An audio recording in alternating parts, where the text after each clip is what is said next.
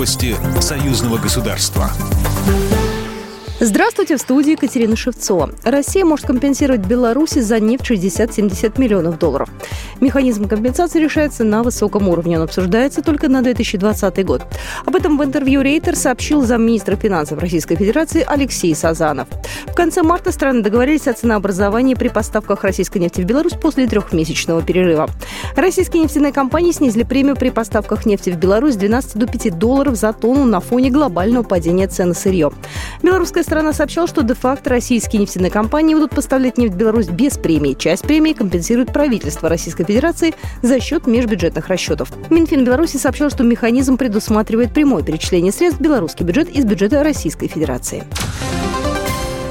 Несмотря на ограничительные меры в России, белорусские предприятия смогли сохранить кооперационные торговые связи с российскими партнерами. Такое мнение высказал председатель Белорусской торгово-промышленной палаты Владимир Улахович во время пресс-конференции в Национальном пресс-центре Республики Беларусь. Также Владимир Улахович напомнил, что одной из традиционных площадок для обсуждения развития двусторонних отношений в сфере экономики является ежегодный форум регионов Беларуси и России. Седьмой по счету форум планируется провести в Минске в сентябре. Торжественное открытие Ржевского мемориального комплекса запланировано на 30 июня. Об этом сообщил помощник президента Российской Федерации Владимир Мединский.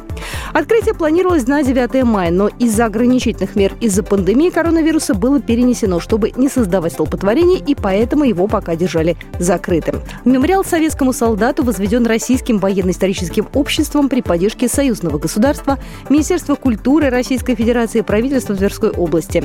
Строительство велось на спонсорские деньги пожертвования. Выставка «Наша общая победа» открывается в Белорусском государственном музее истории Великой Отечественной войны в Минске.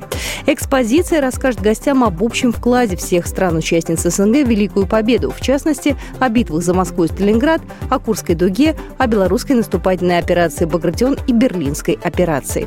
Отдельной темой будет партизанское движение и развитие печати в военное время. Инициатором выставки выступил Совет постоянных полномочных представителей государств-участников СНГ. Проект подготовлен при содействии Музея истории Великой Отечественной войны и мемориального комплекса «Брестская крепость-герой». Торжественное открытие выставки пройдет 17 июня.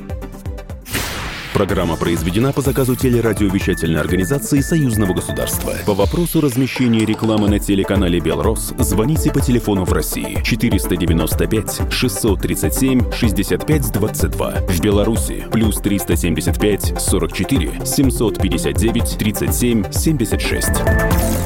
Новости Союзного государства.